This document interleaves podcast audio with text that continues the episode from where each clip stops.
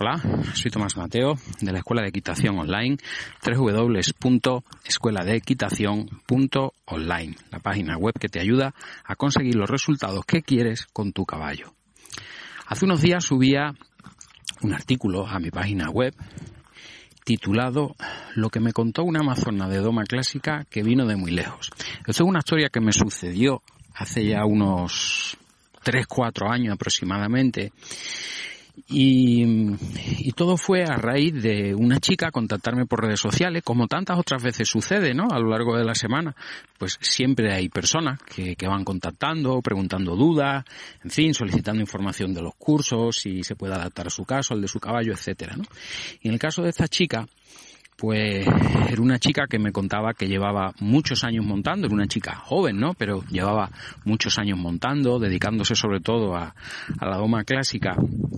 Y me contaba, pues eso que tantas veces eh, yo creo, ¿no? Que habréis oído por ahí de otros jinetes y otras amazonas, y es que sentía que los caballos con los que trabajaba no, no estaban encontrando el menor aprecio por su trabajo, no trabajaban contentos y al final todo tenía que hacerse a base de mucha fuza, mucha espuela, insistir, mucho plegar, etcétera, ¿no?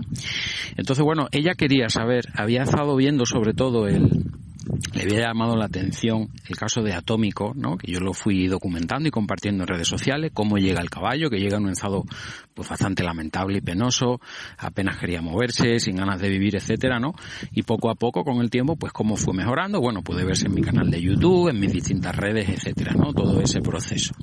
Y entonces ella lo había estado siguiendo y, y entonces lo que me decía era que le llamaba la atención cómo un caballo que había venido tan mal en unos meses había cambiado tanto y sobre todo había visto un vídeo en el que salgo yo montándolo que está en mi canal de YouTube que se llama la creo que lo titulé la importancia de trabajar al paso en el que el caballo sale trabajando con un paso y con una disposición fantástica ¿no? Y ella me dijo pues que, que le costaba mucho encontrar eso con sus caballos, caballos que además que supuestamente no tenían ningún problema, que estaban jóvenes, etcétera, y que si le podía explicar cómo hacía, y le comenté, bueno, pues como es evidente, digo, mira, explicarte esto por redes sociales es muy complicado. Claro, yo no me pensaba que, que, esta chica pues estaba dispuesta a venir. Me dice, mira, puedo ir, es una chica que estaba en el norte de España, y, claro, yo por entonces me encontraba todavía en, Andalucía y había pues unos 700 kilómetros prácticamente de donde ella estaba hasta, hasta donde yo hasta donde yo estaba con mis caballos, ¿no? Y me dijo que estaba dispuesta a venir y a que le diera una especie de clase, bueno, sobre todo que, que ella quería ver, quería ver cómo trabajaban los caballos, quería ver cómo vivían, quería ver cómo comían, porque yo le expliqué, digo, esto no es solo una cuestión de trabajo, es esto es una, un abordaje global del caballo. O sea, no te quedes solo con el momento del trabajo, que indudablemente es muy importante, pero esto es otra cosa que yo siempre explico también en mis cursos. Vamos a trabajar con un caballo, vamos a hacer ejercicios que le sienten bien, pero no perdamos la perspectiva. ¿Cuántas veces trabajamos un caballo? ¿Tres, cuatro, cinco veces en semana? ¿Seis a lo sumo? Eh, y durante un espacio de qué tiempo, ¿no? Entonces, son muy pocas horas en comparación con lo que el caballo hace en el resto de horas a la semana. Entonces yo le expliqué que eso era, si cabe, más importante que el propio ejercicio. Y que en buena parte de lo que hagan los caballos y lo que coman, como vivan, en fin, ahí hay muchas claves, muchas cosas que se pueden hacer, que son las que voy explicando en los cursos online, ¿no? Eso es lo que permite que después el caballo, cuando llegue el momento de trabajar, pues esté contento, esté dispuesto y lo haga con motivación. Y después, por supuesto, el ejercicio que yo le pida y esa manera de entrenarlo y trabajarlo, que tiene que ayudar a mejorar y a progresar en el tiempo. Igualmente importante es lo otro fundamental, ¿no? Entonces yo explicaba, digo, esto tienes que verlo si realmente quieres ver en qué consiste. Entonces la chica, pues nada, concertamos una cita, yo le pasé pues los precios que cobraba por ese, en fin, por este tipo de, trabajos y demás. Y, y la chica vino, y nada, y estuvo, y estuvo pues echando, estuvieron un día entero, ella y el novio, ¿no? Estuvieron echando un día entero y después nada, se habían alquilado una casita, en o sea, habían cogido una habitación en un hotelito y nada, y al día siguiente se iban zumbando. Vinieron, estuvieron, aprovecharon el tiempo a tope.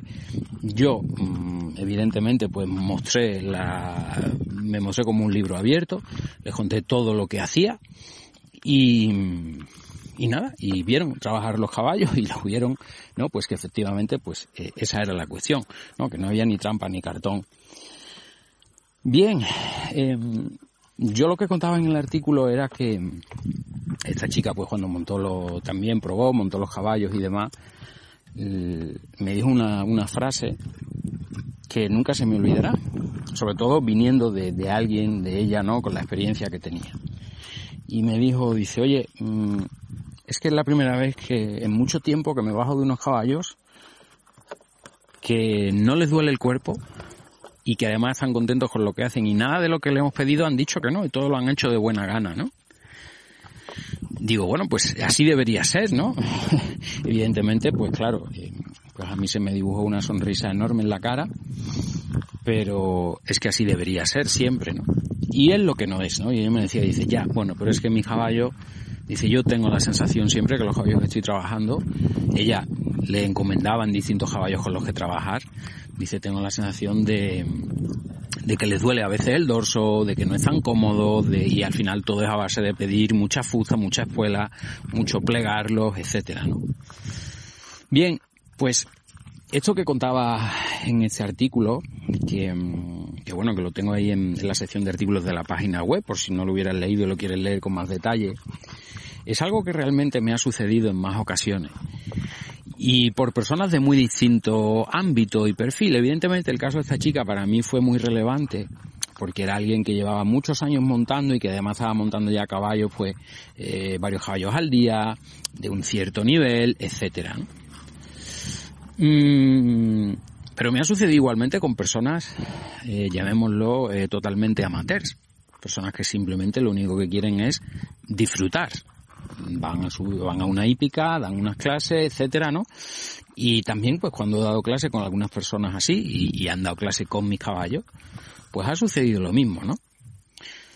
Y todas dicen lo mismo, Oye, es que tus caballos mm, no dicen que no a nada, no parecen estar molestos con el trabajo, no hay que pedirlo todo a base de fuza, de fuela, y eso que con mis caballos algunos ejercicios pueden ser exigentes, ¿no? Por eh, eso que yo siempre he dicho, yo, mi objetivo con un caballo es convertir, es conseguir que se convierta más en un caballo cabra que no en un caballo de cristal. El caballo de cristal es ese que está todo el día metido en un box, vendado, que se lesiona cada dos por tres, que sí, un crin es muy bonita, el pelo muy brillante, pero el pobrecito eh, es un caballo que no lleva una vida muy plena, ¿no? Y claro, es imposible que le dé también una vida plena a su propietario. Y yo creo más en el caballo cabra, un caballo rústico, fuerte, que es capaz de subir por las paredes y eso, y que no dice que no a nada. ¿Por qué? Porque es dueño de su cuerpo, porque está en forma, porque para él el trabajo no supone nada negativo, sino todo lo contrario. Sabe que el trabajo le fortalece. Igual que yo, pues eh, sigo entrenando ¿no? mi propio cuerpo desde hace muchos años. como digo, esto es algo que me ha sucedido con distintas personas de diferentes ámbitos. Y todas han coincidido en eso mismo. Y claro, eh, a raíz de la publicación de este artículo lo, lo compartí en redes, etcétera, también lo compartí con mi lista de correo y demás. Eh, ha habido personas que me han escrito y algunas pues queriendo saber un poco más y otras pues un poco también, oye, pero es que esto es muy difícil de ver, esto realmente es difícil de conseguir, no es frecuente, eh, pero tú cómo lo haces. Y siempre digo lo mismo, el, el cómo lo hago específicamente es si quieres saber cómo comen, cómo duermen, cómo viven, cómo se espantan las moscas, todo lo que hacen mis caballos, es lo que cuento en mis cursos online, donde cuento todas estas cosas al detalle. Según cada curso, evidentemente, pues me centro más en unas cuestiones o en otras, ¿no? Pero los detalles, para que los puedas aplicar con tu caballo, pues los explico en, en mis cursos.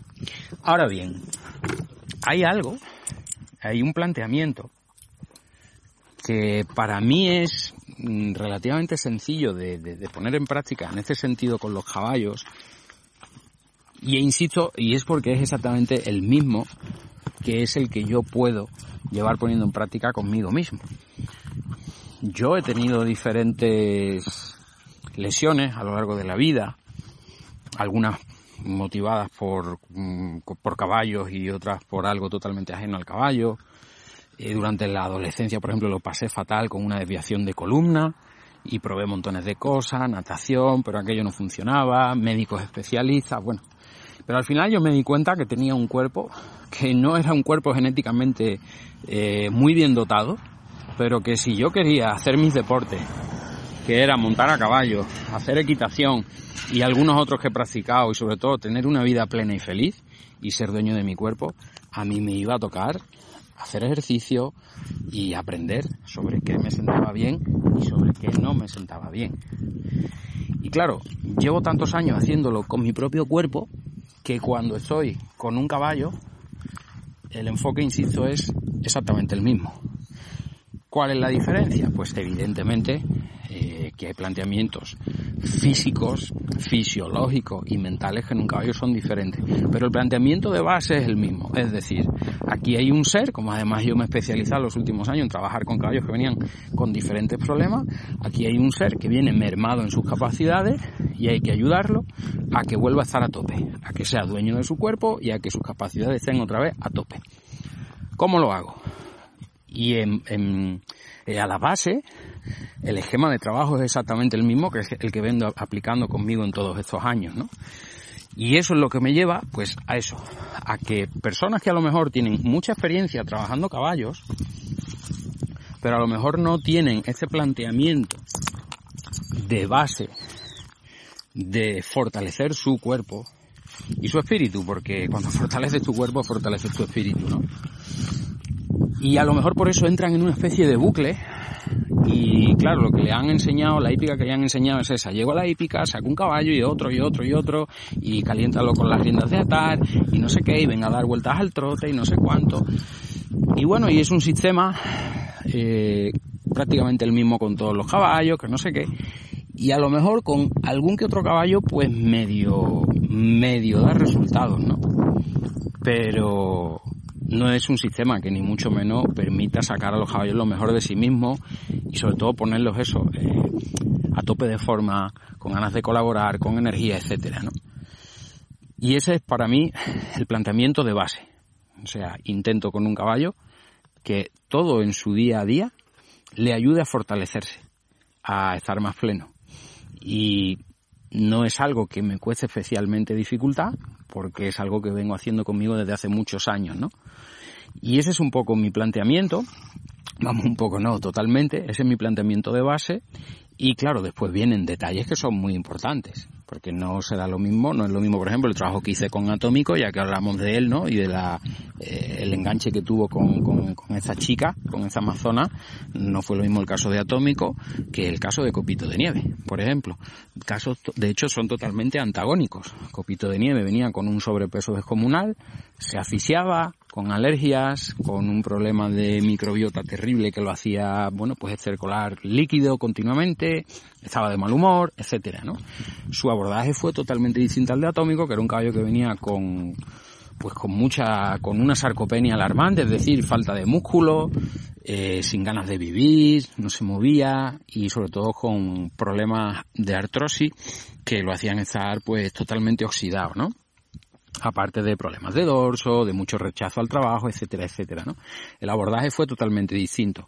Y así os podría contar, pues, distintos ejemplos de caballos cuyo abordaje fue muy diferente. Y claro, ahí sí, ahí sí hay que conocer las peculiaridades de cada caballo y de cada caso, ¿no? Igual que hay caballos pues que a lo mejor físicamente no tienen un gran problema, nada que les latre, y la cuestión es únicamente a nivel de motivación. Pues también puede suceder. Y caballos que todo lo contrario, que están bien porque no han hecho gran cosa con ellos, pero físicamente están muy mal porque no han tenido a lo mejor una buena vida. Caballos simplemente que los criaron ahí y fueron de una finca a otra, no sé qué, y sí han vivido en libertad, pero han comido poco, mal. Entonces no están, digamos, maleados, no tienen malas experiencias en el trabajo porque no han hecho con ellos prácticamente nada, pero sí tienen déficit de musculatura, malos cajos por mm, problemas nutricionales, déficits, etcétera, ¿no? Entonces cada caso indudablemente requiere un abordaje y requiere eh, pues ya tener unos conocimientos más específicos y adecuados a caballo. Y eso es lo que os digo, que, que ahí es pues lo que voy compartiendo a través de mis formaciones online, las formaciones de, de la Escuela de Equitación online. Pero el planteamiento de base es ese. Eh, si tú tienes un planteamiento de base que no es quizá el adecuado pues puedes haber estudiado mucho sobre determinadas ramas de la equitación, sobre mm, ciertas piruetas de doma clásica, etcétera, pero si tu planteamiento de base no es el adecuado y es que eh, esto tiene que ayudar al caballo a hacerse, a hacerlo más pleno, más fuerte, pues entonces va a ser complicado.